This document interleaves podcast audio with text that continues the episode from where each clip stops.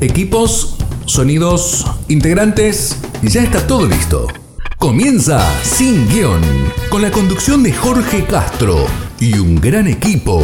Oscar Cornejos, Emiliano Uberti, Luis Sosa y desde España, Néstor Stura. Sin Guión. Bienvenidos.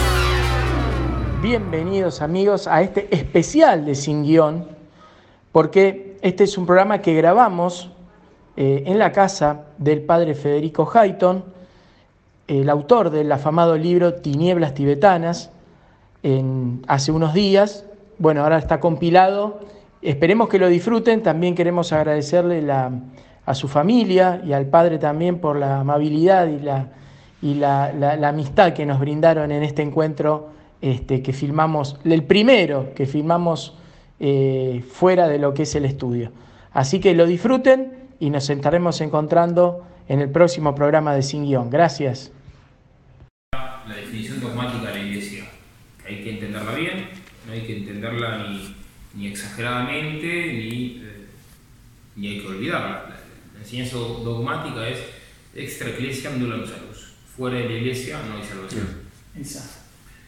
Este, entonces, esto no significa que toda persona que no pertenece visiblemente a la iglesia se vaya al infierno.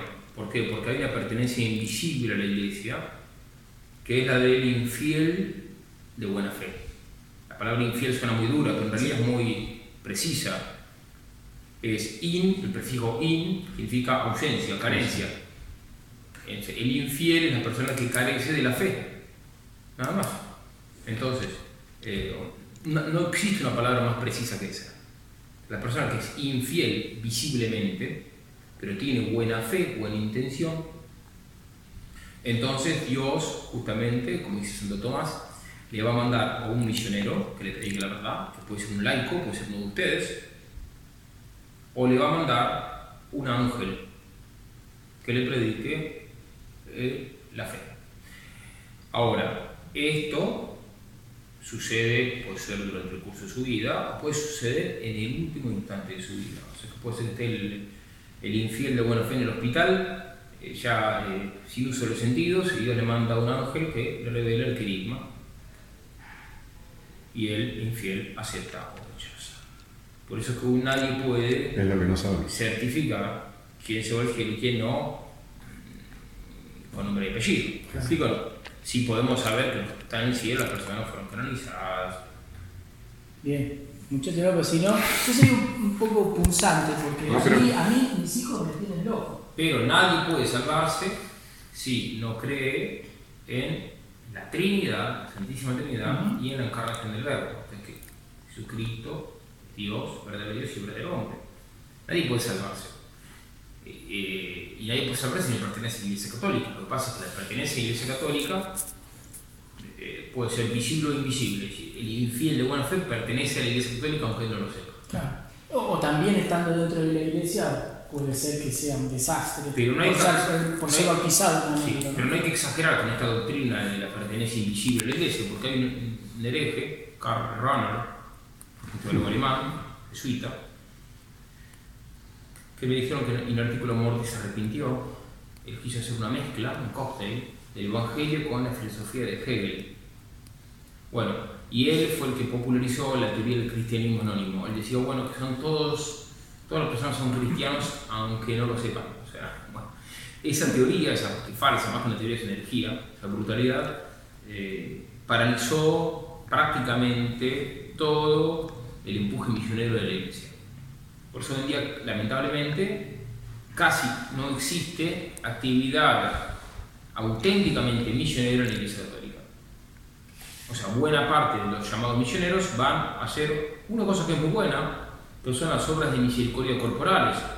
Le hace eh, curar enfermedades o... Ser solidarios, ayudar. No, hacer obras de misericordia corporales. Visitar los enfermos. Pero, eh, pero no, otros misioneros van y atienden a los católicos, bien, espiritualmente y, materialmente a los no católicos, por ejemplo, ¿no? O sin conflictos de tribu van a poner la paz, o se tratan de que no, de que no se maten entre ellos, bueno. Pero no es, eso no es la misión oyente. La misión oyente es ir a evangelizar a los Sí. que no son católicos y nunca lo fueron. Y eh, con respecto entonces al, al- al tema misionero, yo creo que lo que nos pasa a los católicos, nosotros como laicos, Sí. es que en los últimos años hemos escuchado más palabras de hombre que de Dios. Sí, Porque lo que nos estás contando y lo que nosotros hemos escuchado y Sí. hemos leído, es que siempre grandes filósofos, teólogos, entre comillas, aportan a la Iglesia Universal teorías extrañas que después son aceptadas, no sabemos por qué, pero son aceptadas. Y después nos vemos todos metidos en un lío bárbaro. Porque, como vos decís, también el tema del racionalismo, el tema de la liturgia, han metido cosas que... O sea, y, nosotros como laicos estamos medio como... Nosotros yo, hemos, yo he chocado con la, con, la, con esa pasión que tiene el converso. sí, Hemos ido a otras parroquias del dicasterio sí. a tratar de decirle al Padre, Padre, escúcheme, si pongan, no sé, hagan la adoración eucarística, no, no me venga a mover el avispero usted acá, pero se lo regalamos nosotros. No, no, no. Y fuera de la parroquia. Impresionante. Impresionante. Impresionante. Yo, ¿A dónde me metí? ¿A dónde vine a parar? Bueno, y creo que escuchamos demasiadas palabras de hombre y no de Dios, ¿no? Bueno, sí, eso pasa mucho. Sí, sí, ciertamente. Eh, y de todos modos, eh, nosotros también tenemos palabras de hombre que son autorizadas y que expresan de un modo eh, clarísimo la, la palabra de Dios. ¿no? De hecho, aprovechamos más, voy a decir algo que puede sonar escandal- puede escandalizar, pero muchísima gente aprovecha mucho más espiritualmente si eh, lee, por ejemplo, el Catecismo Romano o, o el Catecismo Mayor, que si lee eh, solo la, la Biblia desde el Génesis hasta el Apocalipsis. ¿Me explico o no? Sí, sí. Porque justamente necesitamos la mediación de la Iglesia que nos interpreta, nos expone, ¿bien? nos explica eh, la, la divina revelación. Muchachos, dele porque yo si no... Dale, Oscar, vos que trajiste Sí, apuntadas las yo- yo preguntas. Empezamos a pasarnos... Yo me traje un ping-pong de, de preguntas en base al, al libro, este, que acá lo tenemos, Tinieblas Tibetanas. Eh, la pregunta es la siguiente: ¿el individualismo actual tiene su base en el budismo? El individualismo actual. Bueno, en primer lugar, hago una clarificación. Eh, es eh, llamativo, llamativo eh, cómo, cómo convergen fenómenos del mundo occidental apóstata y del budismo tibetano o de la cultura indo-budista. Cosas que están en el medio del Himalaya hace cientos de años o, o- o miles de años y que están después, están hoy en día en el occidente que se olvidó de Jesucristo y que coinciden. Lo pongo, lo pones en el libro. Ahora, la pregunta es, ¿qué significa entonces que una influencia, que una influencia del mundo himaláyico a- al occidente apóstata? Bueno, esa influencia no fue probada y yo no la sostengo en el libro, ¿me explico o no? Tampoco la niego, pasa que ha- habría que buscar un- una prueba ahí, no sé, pongámosle que un monje budista vino hace eh, cientos de años a hacer una propaganda subrepticia en Occidente, ¿me explico no? Para Sí. promover el, individualismo en Occidente. Bueno, eso no existe, eso no, no, no nos consta, ¿se entiende no? Sí. Lo que sí constatamos es que hay eh, ideologías, o sea, tesis en Occidente, en el Occidente apóstata, que ya no es más cristiano, y el Himalaya eh, ¿Cómo se explica esto? Se explica porque, eh, me parece a mí, porque justamente son los demonios que van inspirando a personas en distintas culturas errores semejantes.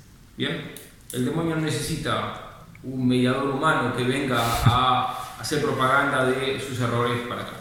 Ahora el individualismo moderno de la cultura occidental apóstata eh, tiene una fisonomía algo diversa que el individualismo que uno registra o observa en el mundo himaláyico, en el mundo. ¿bien? El individualismo moderno, bueno, ya lo conocemos, es, es, eh, más, es más materialista, en cambio el individualismo eh, promovido por el budismo es un individualismo más espiritual. Son distintas formas de individualismo. ¿eh? Es el individualismo espiritual, el individualismo espiritual del yogi lo reconcentra sobre sí mismo, no, no lo abre a Dios, sino que lo cierra a Dios y lo cierra al prójimo, ¿eh? porque el prójimo es como un obstáculo para mi, mi meditación o para mis desapegos. ¿Y cómo trata el cuerpo en esa, en esa dualidad cuerpo? Bueno, en el, en el budismo tibetano el, el- el cuerpo es justamente simplemente un envoltorio de un envoltorio de, de no se sabe bien qué. ¿eh? De- como- decía Víctor Soiro, ¿no? Que, que decía que era la cárcel del alma. Bueno, claro, es que la concep- esa es la concepción, una conce- en fondo, este, podemos un paralelismo, trazar un paralelismo con la concepción maniquea que veía el cuerpo como, como, como algo malo, como una cárcel ¿no? De- del alma. Eh, en el budismo tibetano el, el cuerpo no este, es algo que, que nos ata a los que nos apega a la materia, ¿bien? Es algo que hay que trascender y, y ellos no creen en la resurrección de los cuerpos. No, no ven ninguna bondad en el cuerpo, ¿bien? Pero al fin de cuentas, bueno, uno dice, bueno, pero enfatizan el alma, uno diría. Pero a fin de cuentas tampoco hay una concepción del alma individual. O sea, el cuerpo es algo, digamos, de lo que hay que desapegarse. El cuerpo es un envoltorio pasajero. Pero nos podemos preguntar, ¿un envoltorio de qué? Y uno diría, bueno, del alma. Pero no ¿De qué tienen, no hay una concepción del alma individual, no creen en el alma individual en el budismo tibetano. ¿Por qué? Porque de fondo hay algo que se llama panteísmo. Panteísmo es una palabra que suena difícil, pero voy a tratar de explicarlo. Etimológicamente, pan significa todo, teísmo eh, justamente hace referencia a Dios, o sea, significa que todo es Dios. Este panteísmo adquiere distintas fisonomías, distintas variantes según sea el- la corriente Sí. religiosa, bien porque dentro del mundo hinduista y el mundo budista hay muchas divisiones y subdivisiones y ramificaciones y sectas. Pero bien, entonces lo que quiero eh, enfatizar acá es que no hay una creencia en un alma individual en el budismo tibetano. Lo cual entonces es una paradoja, porque si yo no tengo un alma individual y si mi cuerpo es un mero envoltorio, entonces si alcanzo la iluminación, ¿quién alcanza la iluminación? ¿Mi alma individual o el todo? ¿O quién? ¿Qué? ¿O el vacío? ¿Qué es la Entonces, iluminación? la iluminación para el budismo tibetano es darse cuenta que, que todo esto que vemos con nuestros ojos es vacío, Es es una ilusión, es una ilusión, y en el fondo lo único que es, lo único que tiene consistencia real es el vacío. O sea, el- entonces la única realidad es el vacío, pero nos podemos preguntar, ¿y qué es el vacío? Y ahí estamos tocando los puntos más espinosos, entre los mismos budistas se pelean a ver qué cuernos es el vacío. Pero eh, cuando uno hace un análisis de los textos, yo lo hago en el libro, eh, justamente la conclusión es que el vacío es nada. Es- a muchos te van a decir que no, que no, que el vacío no es la nada. Bueno, a ver, hay una, eh, una expresión, la, la cito en el libro, de una autoridad budista, dice no, que el vacío no es ni el ser ni la nada, es otra cosa. ¿Y qué es? Bueno, si no es ni el ser ni la nada, ¿de qué estamos hablando? Bien. Entonces, ciertamente estamos ante eh, el reino del vacío. ¿no? Casi como un delirio, digamos. Correcto, porque si todo es una ilusión. A ver, ustedes tienen hijos, ¿no? Sí. Sí. Imagínense que yo le diga, no, sus hijos son una ilusión. en el fondo, lo único que existe es el vacío. Eso a ustedes los motiva a seguir trabajando, seguir manteniendo a su familia, ¿o no? No, para No, nada. no, no, no tiene más Yo sentido creo que es nada. bastante real porque los bolsillos desaparece rápido. Que es. Entonces, entonces, bueno, justamente esto, por eso que eh, en el budismo históricamente se promueve, también en el hinduismo, que el hombre deja a su familia, deja a su esposa, deja a sus hijos, para dedicarse a, a la meditación. Y si en el fondo todo es una ilusión. El Bu- según el mito oficial, digamos, el mismo Buda dejó a su esposa y a su hijo cuando era muy chiquito para dedicarse a la meditación. ¿Existió Buda realmente? Bueno, no, no hay pruebas históricas de que haya existido, por eso dije según el mito oficial.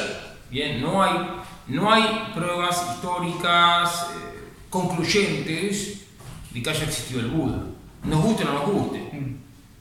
Eh, bueno, este argumento lo desarrollo en un libro con bastante detalle. Padre, usted siempre ha nombrado dentro del libro un personaje que Sí. creo que fue, a mi forma de ver, Sí. que a mí me influyó mucho para, para cualquier lado, que fue una autora que nosotros siempre hablamos, que fue Madame Mm. Blavatsky. Sí. Yo creo que ella por ahí fue la- una de las precursoras en traer el hinduismo y el budismo, tal como ella lo entendió, o tal como los maestros ascendidos le dictaron, entre comillas, a Occidente. Bueno, justo Madame Blavatsky es un, personaje tenebroso. Eh, la fundadora de la llamada teosofía, eh, como dice Faxnell, eh, Madame Blavatsky es una persona que promovía un sat- satanismo desvergonzado.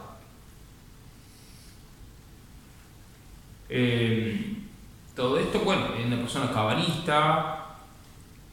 Eh, ella es la que popularizó en Occidente el mito del, del Shambhala. El Shambhala es como el apocalipsis budista tibetano, digamos, dicho en breve, ¿no?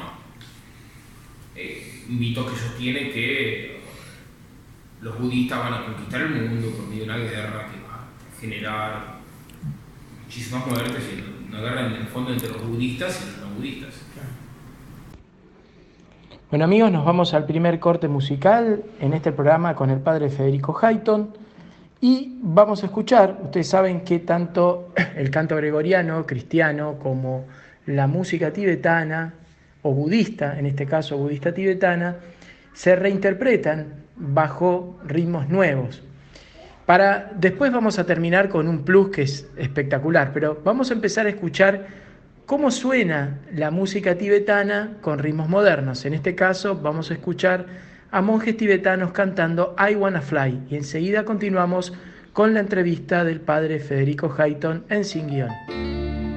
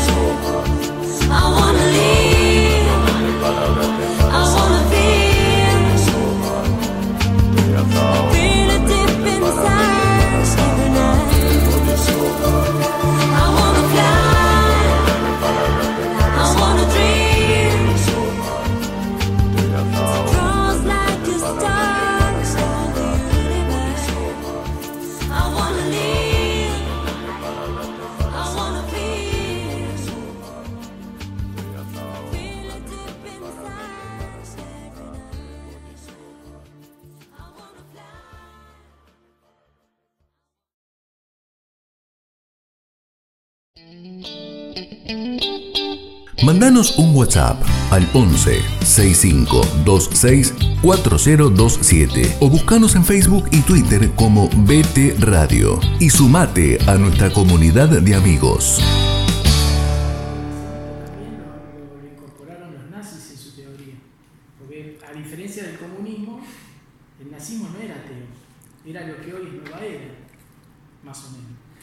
Y lo han incorporado porque se han encontrado, yo creo, ¿eh? yo he Sí, visto fotos de del que- con los oficiales nazis. Por eso los chinos también le tienen bronca y, y a veces no se entiende todo eso desde acá. Pero ellos han estado buscando Shambhala y Agartha. Bueno, ciertamente hubo un vínculo eh, incontestable entre el, el tercer el, Hitler, hitlerismo, y, eh, y el budismo tibetano. Se lo es indudable. Sí, sí. Se lo menciona. Sí, sí, eso, eso, eso sucedió. Es que el, el nacionalsocialismo tenía un- una concepción esotérica muy metida que no representaba a todas las personas que pertenecieron a ese movimiento, pero sí que había muchos, muchos personajes de ese movimiento que estaban imbuidos de eso, empezando por Hitler mismo. Sí. Hitler mismo pertenecía a la logia de Thule, una, logia eh, masónica y esotérica. Y como Hitler también, lamentablemente de pasado católico, ¿no? Siempre hay que poner un, un puntito. El segundo, él era el que organizó ahí las- el sol naciente, las runas, los viajes, y montones de locuras más. Pero bueno, parece como que las locuras se juntan, ¿no? En este caso. Bueno, hay locuras que se juntan. A ver, al fin de cuentas, el nacionalsocialismo fue un movimiento pagano, pagano eh, que, eh, y el budismo es un, una ideología pagana, así que estamos dentro, de, de algún modo, dentro de. Ahora, eh, padre, ¿por qué entonces el, el tema es que siempre es contra el cristianismo? Un detalle Sí, pintoresco: la misma esvástica, sí, es un símbolo. uno en la India, incluso hoy en día, se mete en el Himalaya, ve la esvástica en un montón de lugares. Bueno, la bandera nazi es el Kali Yuga. Bueno, este, es, es que, es que hay, hay, un- hay un- todo un componente esotérico muy presente en el nacionalsocialismo, Sí, lo cual sí, es, eso- eso lo cual es algo diabólico. Mm. Y por eso el padre Membiel, él en su libro eh, sobre el Tercer Reich, él dice que el nacionalsocialismo fue el último intento de Satanás por implantar un imperio pagano.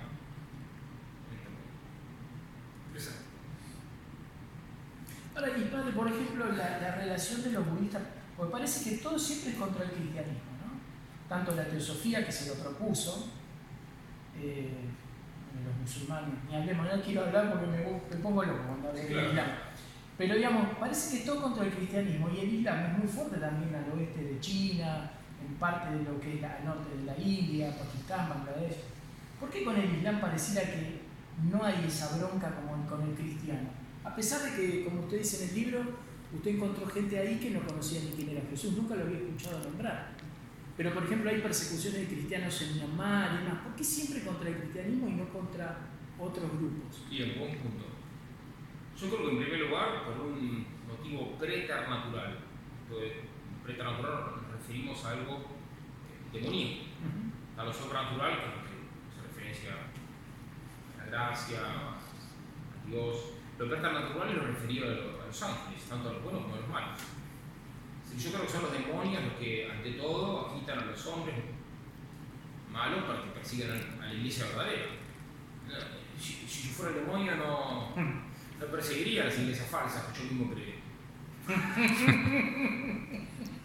Claro, la gran apostasía No, no tiene, no tiene sentido, porque el demonio está fomentando mucha persecución contra, contra las iglesias falsas que él mismo inspiró. De todos modos, hay peleas entre los malos, sí las hay, pero también hay eh, peleas entre unos, y- unos eh, entre el Islam y los budistas, o, y viceversa. Va, porque mismo entre los demonios, como explica Santo Tomás, mismo entre los demonios eh, hay, hay odio entre ellos. Entre los demonios rige el régimen del, del- del- del miedo, pero no hay una perfecta concordia. Conflicto de Entre los malos no hay una perfecta concordia. Padre, una consulta por ahí. eh, ¿Usted cree en su momento, eh, en muchas parroquias, me llamaba a mí poderosamente la atención, yoga, como parte de una actividad parroquial? Y en su momento nosotros como que nos movimos como a, a llamar la atención a los párrocos. ¿Qué es esto de que hay yoga? Eh, no, porque es una actividad buena, esto, aquello. De hecho, digo, después de insistir, hemos conseguido que se dejara de dar esas prácticas. ¿Eso usted lo atribuye por ahí a una falta de formación de los sacerdotes en general sobre esa, sobre esa doctrina, sobre esa filosofía? ¿O a qué obedece algún tipo de marketing muy particular que puso la propia la propia doctrina o filosofía para poder ir infiltrándose ya, digamos, no solo en la sociedad en general, sino bien de lleno dentro mismo de lo que es la iglesia. Bien. eh, las eh, causas intrínsecas del, del pecado, explica Santo Tomás, pueden ser tres.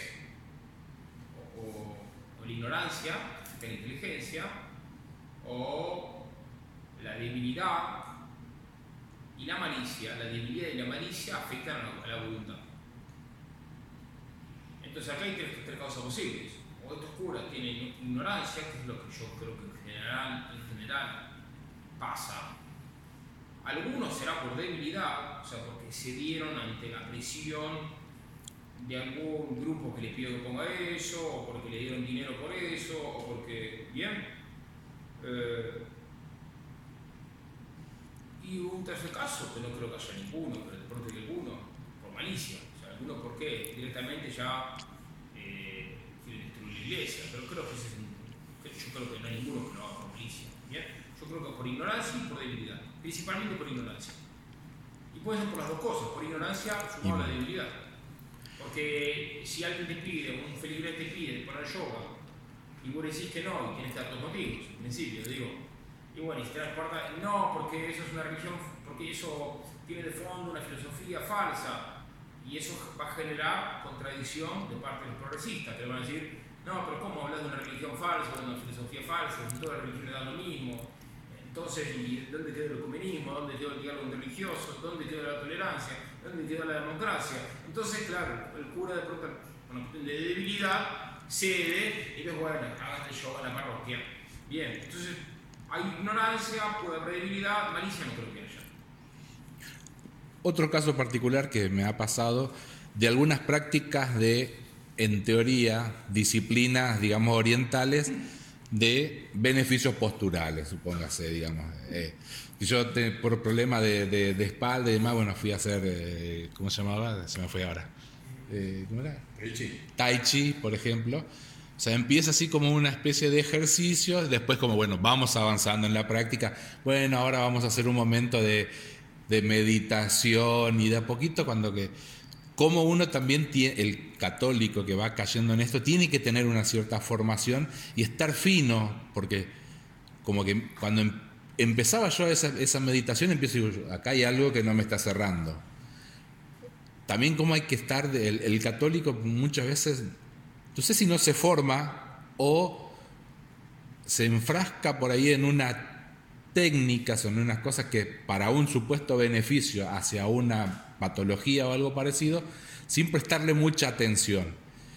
A mí me ha pasado, de, como le decía, de hacer tai chi y de repente em- empezar a decir, bueno, pero ¿en qué estamos entrando?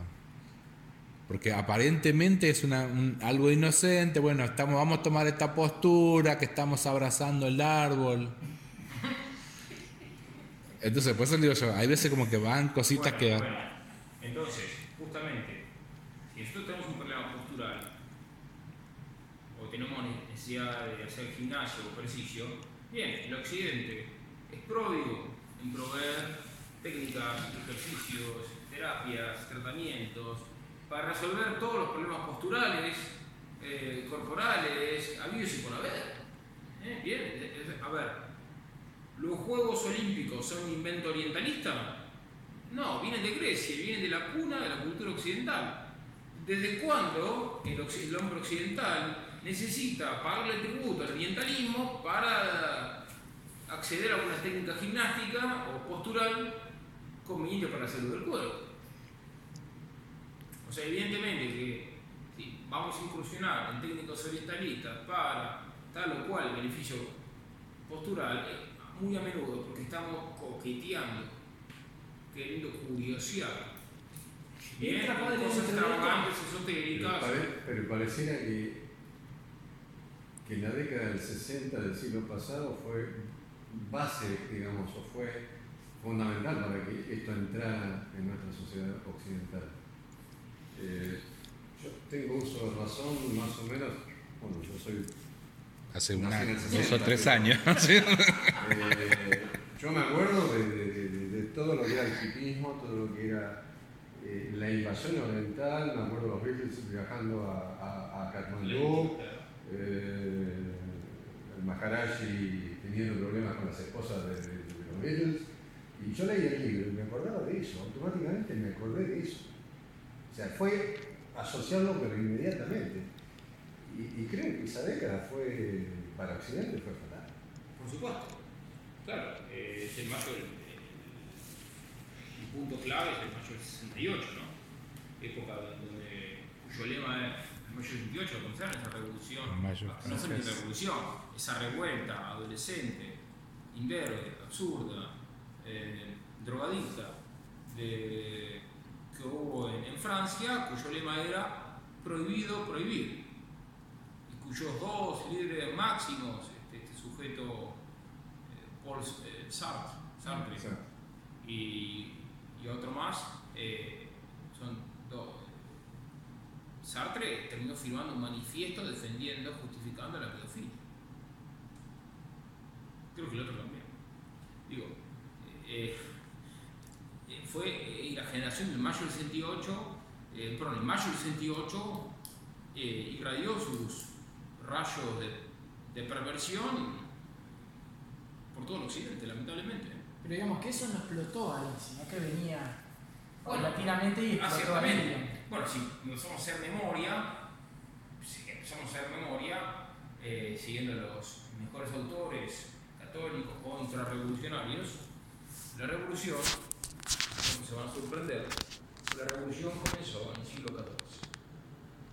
En el siglo XIV, hace bastante. ¿eh? De hecho, en el siglo XIV ya podemos encontrar, al menos en germen, todos o casi todos los errores modernos uno de los principales errores modernos que, que justamente se empieza a gestar en el siglo XIV es la nefasta separación de iglesia y Estado. Hoy en día a muchos les parece, a muchos les parece algo normal, está muy bien que esté- bueno, la separación de iglesia y Estado significa que el, gobierno, la cosa pública, deja de regirse por los criterios del Evangelio y pasa a regirse por el capricho del gobernante o por principios eh, del luminismo, o sea, por principios meramente humanos que ya no tienen ninguna eh, relación con la divina revelación. ¿no? Bueno, este- esto pasó en el siglo XIV y el, hecho icónico es cuando un ministro de Felipe el Hermoso le pega una bofetada al Santo Padre, al Papa, ¿no? Bonifacio VIII. Esto pasó en el siglo XIV. Siglo XIV y a nivel filosófico también implica una caída monumental, eh, porque es el nacimiento, implica nacimiento del llamado nominalismo, ¿bien? Eh, que es lo contrario, digamos, por decirlo simplemente, al tomismo. Bueno, en el siglo XIV empezó la caída, después hubo un proceso cada vez más decadente que tiene, podemos, en el cual podemos identificar cuatro grandes jalones. Primero la revolución protestante, ¿bien? En el siglo XVI, después tenemos la revolución francesa, 1789, después tenemos la revolución comunista en Rusia, siglo XX. Eh, y actualmente tenemos la, que está en curso la revolución mundialista, que es como, una síntesis de las revoluciones anteriores, y que no va a parar hasta implantar un, lo dicen ellos mismos, ellos quieren implantar un gobierno mundial. Basta que uno lea los textos de los mundialistas, esto no es una teoría oculta o de la conspiración. Ellos Ahora mismos- no, ahora está en boca de todo. Claro. Entonces, quiero un gobierno mundial no fundado en Jesucristo, por favor, ¿eh? Fundado en criterios puramente humanos, mutables, que incluyen la, la promoción del aborto, incluyen la, la- La la eutanasia. sodomía, la llamada eutanasia y, y otras aberraciones. ¿no? A Peter Singer, un teórico eh, abortista, llega a tal extremo en su desprecio del orden natural que llegó a escribir que bueno que habría que, eh, que permitir el- lo que él llama el aborto postnatal. O sea, matar al bebé después nacido hacían eh, hasta más o menos un año y medio de vida. Los romanos los griegos hicieron eso. Y lo dejaban en peñascos para coman. Eh, bueno, los espartanos tenían el sacrificio de los discapacitados, Claro. Pero eran paganos. Y P- Peter Singer no, no lo plantea solamente para los discapacitados, los cuales es aberración. Sí, Los sí, sí. discapacitados, por favor, ¿eh? Los plantea dos mil años después de la revelación de Cristo. O sea, que los espartanos viven en, en fuente. Amigos, vamos al segundo corte musical de este programa especial con el padre Federico y vamos a escuchar, de la misma forma que hicimos con los monjes budistas en el anterior bloque, al grupo Gregorian cantando en gregoriano Voyage, Voyage y enseguida continuamos con más guiones.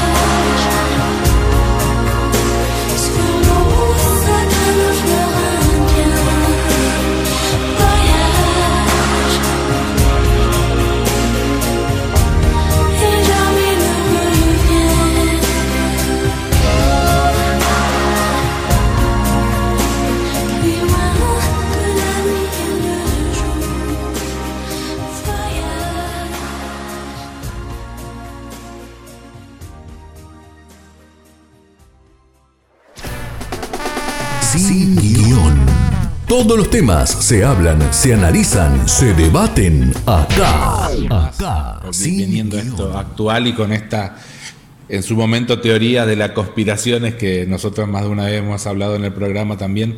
Esto del COVID-19 y estas cosas de la implantación de supuesto chip para el pase sanitario o el control sanitario de entrada de un lugar a otro por con determinados criterios. El, tema de las vacunas, que una vacuna si también es parte de eso que dice usted de esto de este fenómeno mundialista como una etapa más de ese como especie de no sé si decirlo como dominación o una especie de control poblacional sobre el movimiento migratorio y demás porque como se va Bien, eh, entonces acá respecto del famoso COVID-19 hay que distinguir dos cosas al menos.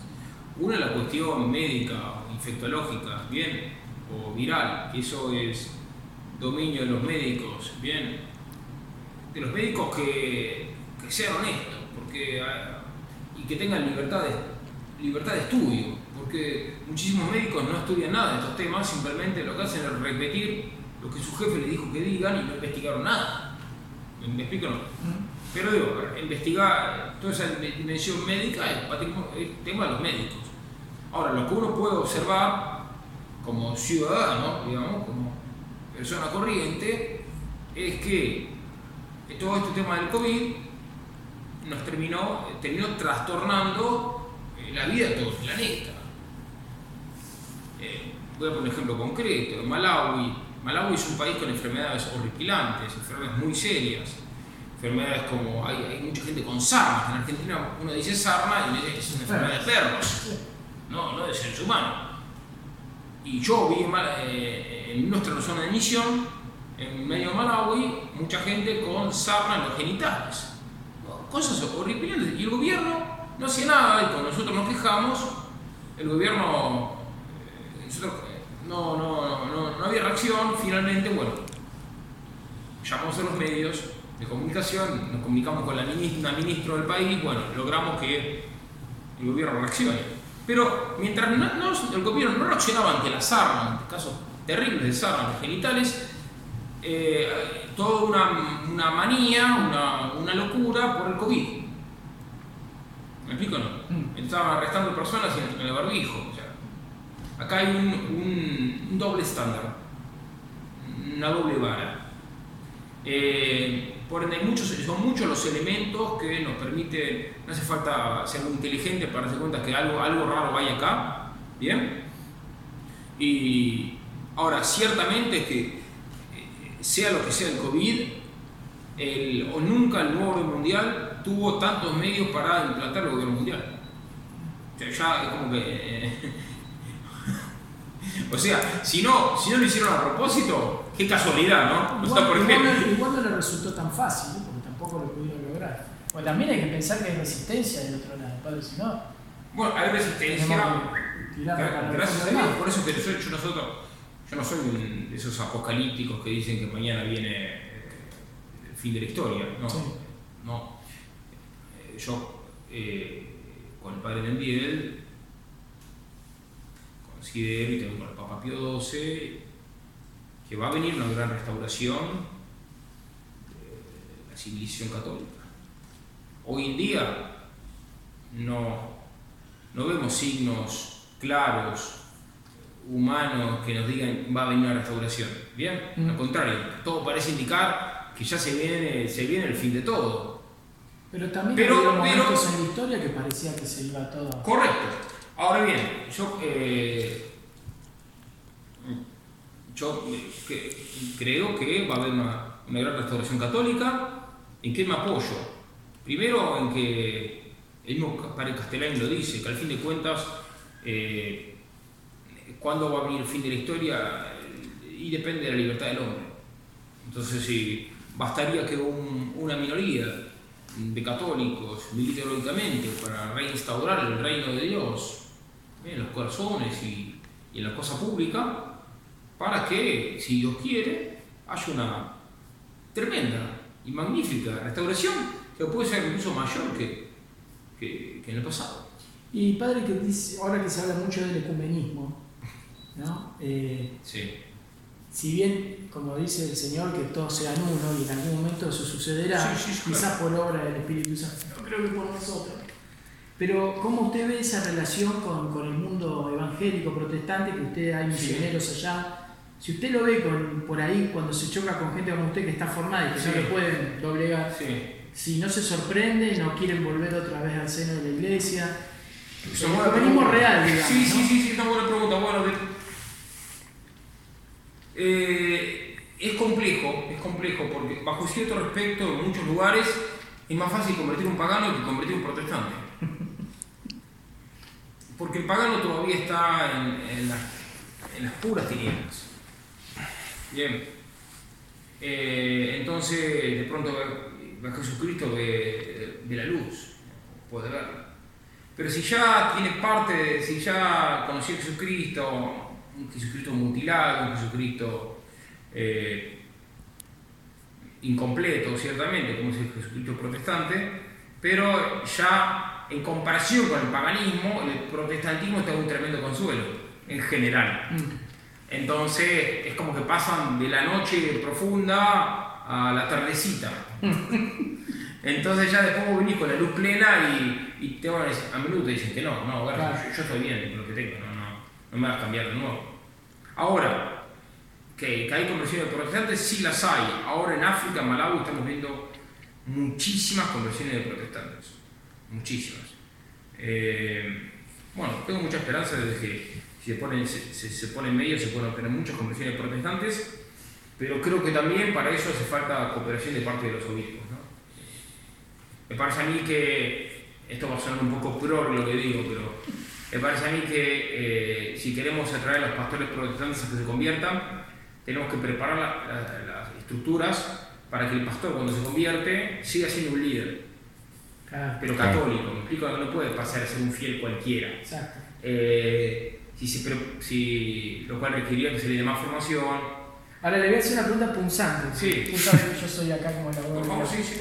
O sea, que podría llegar a ser que en casos que ellos tengan algún tipo de ordenación haya una excepción en el celibato. Pero ya pasó esto. Ya pasó. Esto pasa. Pasa. Esto pasa. Y muy correcto. Es, eh, eh, hace poco, en del durante el pontificado de Benedicto XVI, hubo muchos anglicanos que en Inglaterra, ante, ante el escándalo del anglicanismo eh, supermoderno, eh, entonces se, conver- se convirtieron al catolicismo en masa. Y, y claro, eh, ellos creían que sus que tenían sacerdotes y obispos, que en realidad no los tenían porque su ordenación sacerdotal es inválida. Claro. Eh, entonces, pero estaban, siempre estaban casi todos casados. Claro. Entonces el Papa los recibe y por misericordia, cada uno ve la misericordia de la Santa Madre Iglesia, le permite a esos pseudo sacerdotes que mantengan su matrimonio y sean, y y sean ordenados sacerdotes. Entonces hay sacerdotes casados, es una excepción, que no venga nadie, ah, yo quiero ser sacerdote casado. no, no. Estamos hablando de una excepción misericordiosa de la Santa Madre Iglesia para atraer a los herejes arrepentidos al redil. Y ahora esos sacerdotes casados están en tres lugares del mundo, Inglaterra, Australia y Estados Unidos, lo que llaman son ordinariatos, son tres ordinariatos, esa es la figura canónica, eh, son son súper, tienen muy buena doctrina, en general, hablo de lo que yo sé, no conozco todos los casos, pero en general tienen- son bien observantes de la, ¿eh? todos, casi todos, de la, de- de la fe católica.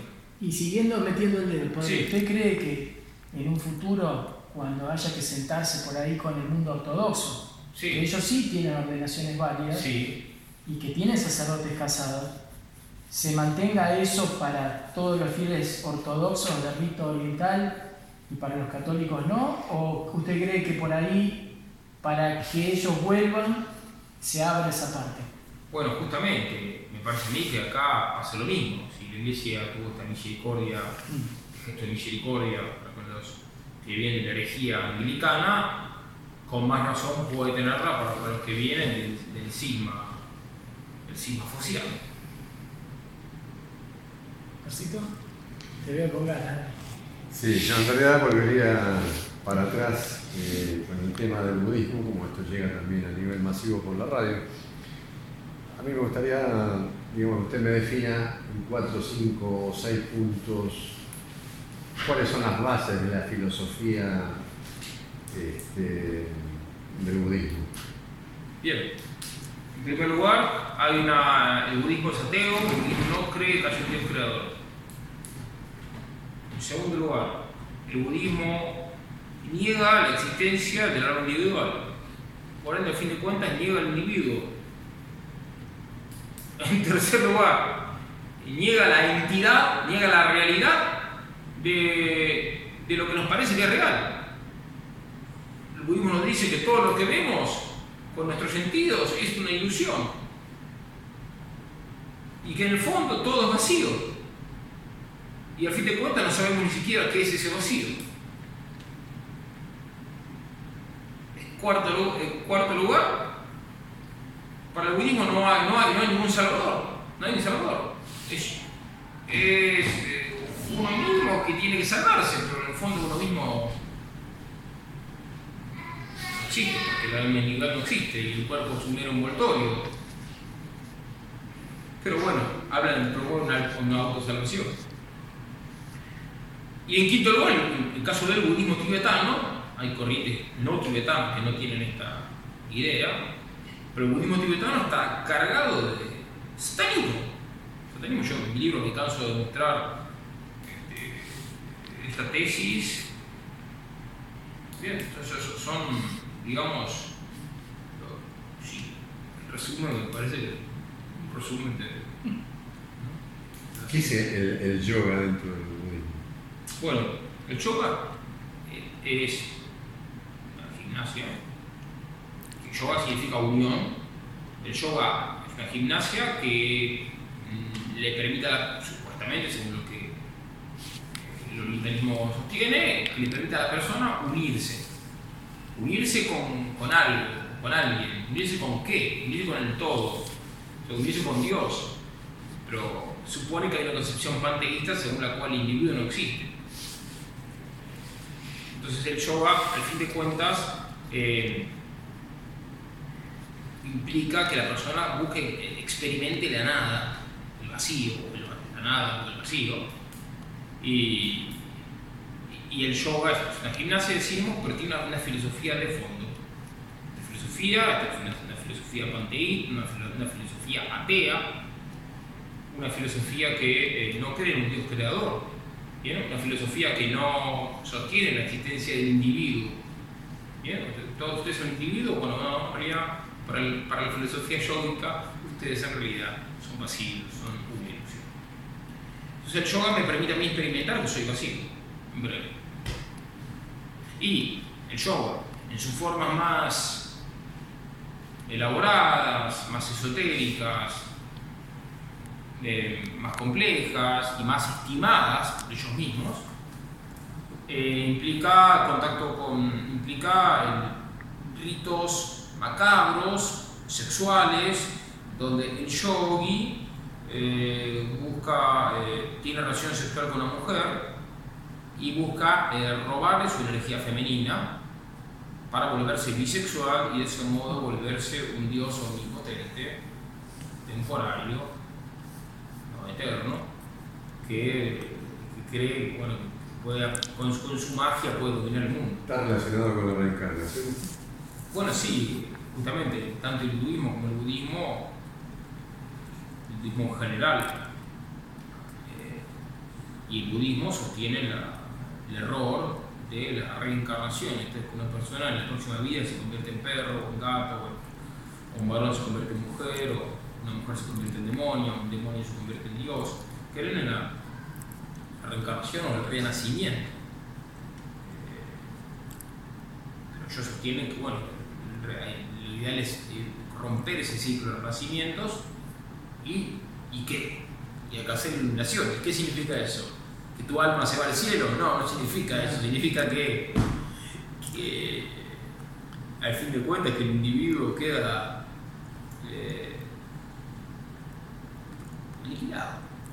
¿Sabes? Cuando estaba Ellos leyendo. buscarán otra, otra interpretación, pero al fin de cuentas es eso. Es eso. Y ahí, en cierta forma, también lo que hay es como una especie de, como entre ellos mismos una contradicción, ¿no? Porque si el alma no existe, no hay nada, ¿por qué reencarna en nada? O sea, si seguirá siendo nada.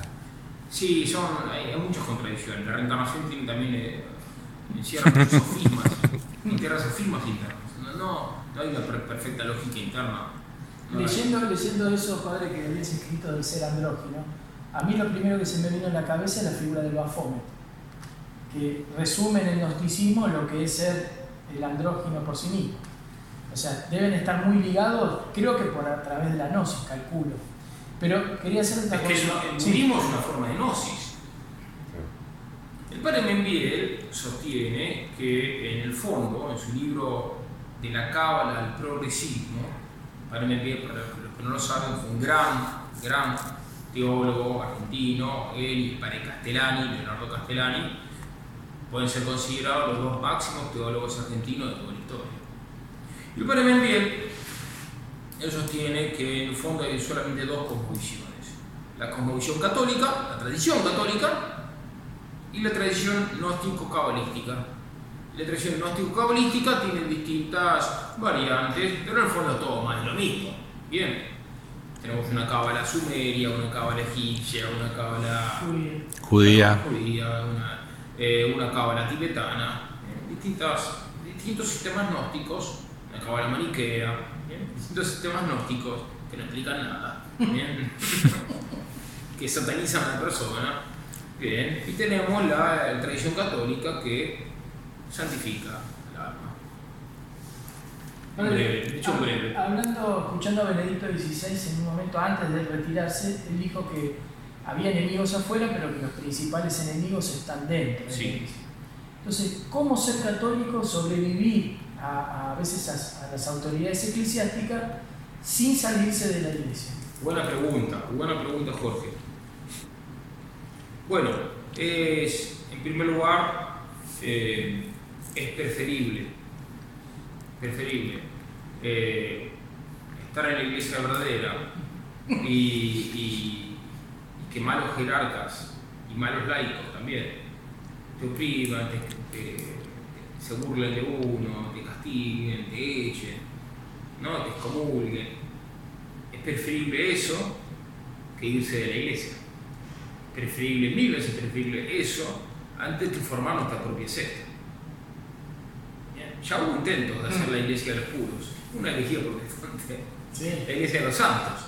Bueno, entre los mormones, la, iglesia de los santos, la iglesia de los santos No no me digas eso que para la pandemia, cuando hubo cuarentena, un amigo me regaló el libro del mormón. Creo que debe haber sido, lamento por los mormones, uno de los libros más aburridos que leí en mi No, pero vida. bueno, para, para, para si de pronto no tenés que hacer un asado, necesitas fuego, No, para el insomnio. Eh, entonces, el,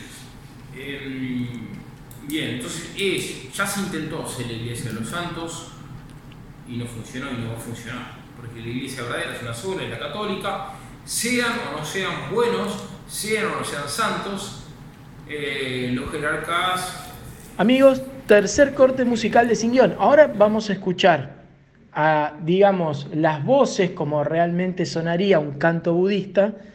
Vamos a escuchar también de un monasterio budista de Tailandia a los monjes cantando Sankalpa. Sin, ustedes lo van a escuchar, les va a parecer raro porque parece como monótono, bueno, pero sin la música de estos tiempos, sino como verdaderamente suena en su propio idioma. Y enseguida continuamos con más. Yemaya dhamma patipatiya buddhang pujemi Yemaya dhammanu dhamma pujemi Yemaya dhamma patipatiya සංඝං පුජේමි. ආද්දායිමාය පටිපත්තියා ජාතේ ජරාමරණ මහා පරිමෝච්චසාමි යෙමිනා පොයියකම්මේනා මාමේ බාල සමාගමෝ. සතං සමාගමෝ හෝතු. යාවනේ බානපත්තියා देवो वा सतु कालेन सा च संपत्ति हेतु च, फीतो भवतु लोको च, राजा भवतु धम्मिको इमाय बुद्धपूजाय कताय शुद्धचेतसा चिरां तिष्ठतु सा धम्मो लोको हन्तु सुखे सदा। इमाय धम्मपूजाय कताय शुद्धचेतसा चिरां तिष्ठतु सा धम्मो लोको हन्तु सुखे सदा। इमाय सङ्घपूजाय कथाय शुद्धचेतसा චිරංතේට්ටතෝසා ධම්මෝ ලෝකෝහොන්තු සුකේ සදා සබ්බපාපස්සා කරනං කුසලස්සවපසම්පදා සචේතපරියෝදපනං ඒතං බුද්ධානසාසනං සාධු Sadhu, sadhu. Un padre que usted conoce, Javier Olivera, nos dijo, lo que pasa es que ustedes esperan muchos de, los, de la jerarquía de la iglesia, nos dijo en su momento. Ustedes, los laicos, son los que tienen que muchas veces que motivar determinadas conductas que se espera como católico. La pregunta había sido en relación al que le manifestábamos nosotros, la poca visibilidad en su momento de los de la, la jerarquía de la iglesia con el momento en el momento del debate de la ley del aborto no, sabía, no había como visibilidad de los sacerdotes. Lo que pasa es que ese no es. Ustedes esperan mucho de los sacerdotes. El laico tiene que tomar también su, digamos, posición también de exigir en cierta forma. Los laicos tuvieran conciencia del poder que ustedes tienen, el poder si tienen, o sea, para el bien o para el mal, Claro. Los laicos tuviesen conciencia del poder que ustedes tienen, y usan ese poder para el bien, para promover el reino de Cristo, ustedes no les para nadie. ¿Me explico o no? Entonces, los laicos tienen más experiencia que los sacerdotes, en principio, en organizar eventos. Eh, gestionar eh, iniciativas.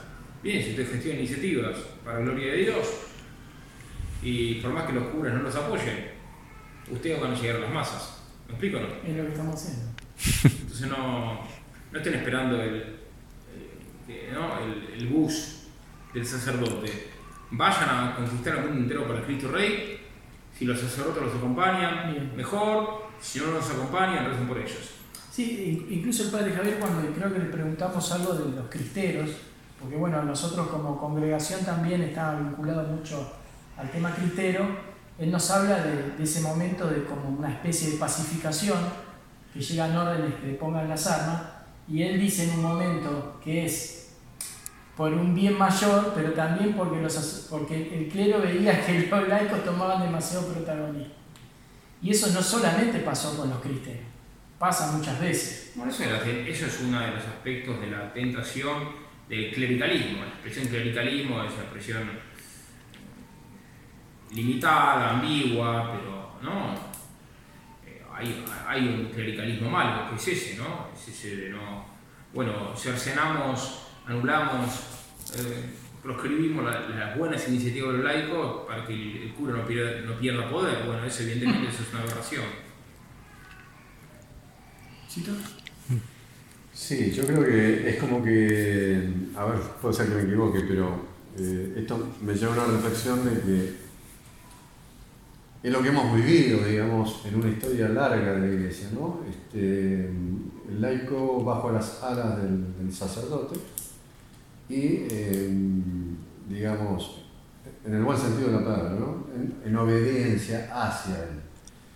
Entonces cuesta mucho desarraigar, ¿sí? Al día de hoy, esta, esta cultura que tenemos, que siempre estamos consultando eh, qué hacer, porque necesitamos ese pastor, ¿no? O que nos han inculcado que, bueno, tenemos un pastor y ese pastor nos guía a nosotros. Bueno, pero eso, no, Entonces, hay- a- eso no hay que perderlo. Al laico le cuesta por ahí también tomar que no hay que perder, no hay que perder la sana obediencia Claro.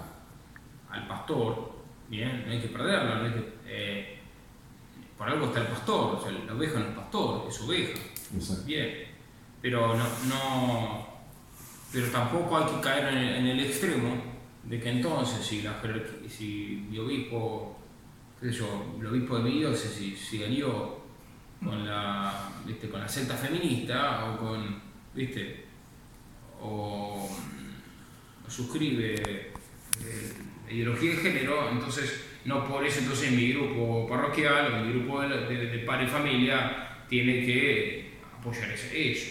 Bien, o si el confesor me va a confesar y me dice que algo que es pecado no es pecado, bueno, no tengo que suscribir eso, ¿se entiende? Pero entonces que, eh, hay que evitar entonces dos extremos en esto. Uno es el extremo de, de la, de la- del obediencialismo, o sea, una exageración de la obediencia que me llega a eh, justificar lo malo, bien, por solamente porque el cura lo dice. Y el, y el otro, el otro extremo, el extremo de la desobediencia o, la- o de la indocilidad, ¿bien? Que es el de, bueno, y todos los laicos somos los jefes de la iglesia y ahora hacemos lo que queremos y ya no nos importa más. Eh, ¿Me explico? No, la enseñanza. Sí, sí. No, de, de hecho nosotros por ejemplo nos gusta mucho la liturgia. Y eso es un terreno espinoso. Porque nosotros sabemos bien hasta dónde sí, hasta dónde no. Pero no todos los padres lo conocen. Entonces, hemos tenido ciertas rispideces Claro. hasta que, por ejemplo, el, el- el- el- el superior que teníamos en el movimiento Reino Christi terminó escribiendo un libro de liturgia. Inspirado, porque ni él a veces conocía lo que decía el misal. Claro. Entonces se sorprendía de decir, ¿de dónde sacaron esto? O sea, como eh, eh, eh, un hombre que siempre celebró bien la liturgia, pero pero padre, tiene todos estos recursos. ¿Por qué no lo celebra mejor? claro. Y, y después en la participación en, en la liturgia del laico también es a veces medio confuso. Yo he ido a misas en donde los laicos al final terminaban bendiciendo con el cura, ¿no? terminaban leyendo el Evangelio. O sea, hay que adaptarse a las nuevas formas. ¿no? Entonces uno que es más o menos sabe y tiene discernimiento y tiene sana conciencia, también nos gusta participar. Nosotros donde vamos de retiro, las monjitas nos decían que somos monjes. Y claro, somos el incensario en la década de 50 años. Claro. Dice, ¿para qué quieren el incensario? Cantando en latín, en procesión. Claro, ¿Y claro, ¿Qué claro, están locos ustedes? Nos decían que éramos monjes. ¿Qué monjes? Bueno, es un- elogio, te digamos. que- Pero digamos en el sentido de que es como la última cofradía clerical que no se quiere. Pero eso lo que queremos es ayudar. Claro. Porque vemos la liturgia tan pobre. ¿No? Sobre todo la, de, la del Novus Ordo, ¿no? Pobretona, vacía. Y no es que sea mala y la anterior es buena, eso no, yo salgo de esa dicotomía, pero tiene que ser bien celebrada. Pero si nosotros no decimos nada, Es que, o sea, muchos sacerdotes, me parece a mí, no conocen las formas permitidas por el misal actual, o sea, por el misal nuevo, mejor dicho. No muchos sacerdotes no conocen las formas más solemnes permitidas explícitamente por el misal nuevo. Bien. Y, por, por ejemplo, o si las conocen, no las usan. Y no las usan no por malos, sino porque como que no se dan cuenta que pueden usarlas, aunque las conocen. Voy a poner un ejemplo muy sencillo. Eh, la plegaria eucarística, el, el nuevo misal tiene muchas plegarias eucarísticas. El misal tradicional, romano, tiene una, una sola. De hecho, no la llama plegaria eucarística, la llama canon romano. Pero el nuevo misal tiene muchas, tiene va- y la que más se usa es la 2. por la más corta. El número 2, porque es la más corta. Pero fue una plegaria hecha en una trattoria romana, o sea, en un restaurante. Entonces sabe por qué Bouillet, Louis un liturgista importante, él fue coautor de la plegaria y él lo escribió en sus memorias. O sea que la plegaria más usada en la misa es una plegaria en una trattoria romana. Y bien, entonces ahora, muchos sacerdotes no. Yo me acuerdo una vez con cele- celebré la misa nueva, eh, y concelebró conmigo un sacerdote afiliado a un movimiento conservador, no decir el nombre. Este, sacerdote, yo hice, usé la, la- la plegaria 1 y este sacerdote no la sabía. No la sabía. No, no, no, no. ¿Cómo no? No la conocía. Bueno, lo que estábamos hablando justamente con el padre, en la página 1200 y pico está el rito para los momentos en que el rito de aspersión. Sí, Entonces me dice, ¿qué, ¿de dónde sacaste eso? Y sí, está en la página 1264. claro. Y lo miró así y me dice, bueno, anda, traeme sal, esto, lo otro, porque claro, no me haga pasar papelón adelante de todo. Y tranquilo, sí, contale que usted lo haga, hágalo. De hecho, la- muchos pocos saben que muchos dicen, bueno, que la misa, la misa antigua era de espaldas y la misa nueva no. El mismo, hasta la, incluso la tercera edición típica del nuevo misal está pensada de tal manera que la misa se celebra mirando a Dios y no mirando al pueblo. Claro. Y que el sacerdote se da vuelta solamente en momentos muy específicos, como cuando dice este es el Cordero de Dios. Entonces, y más, Pero lo que pasa es que no es, eh, eh, a ver, yo estoy diciendo la misma cosa, pero significando algo diferente. Si yo digo doy la misa mirando a Dios, que decir doy la misa de espalda al pueblo. pero con ese criterio- Suena, suena totalmente, claro, suena totalmente distinto. Dios.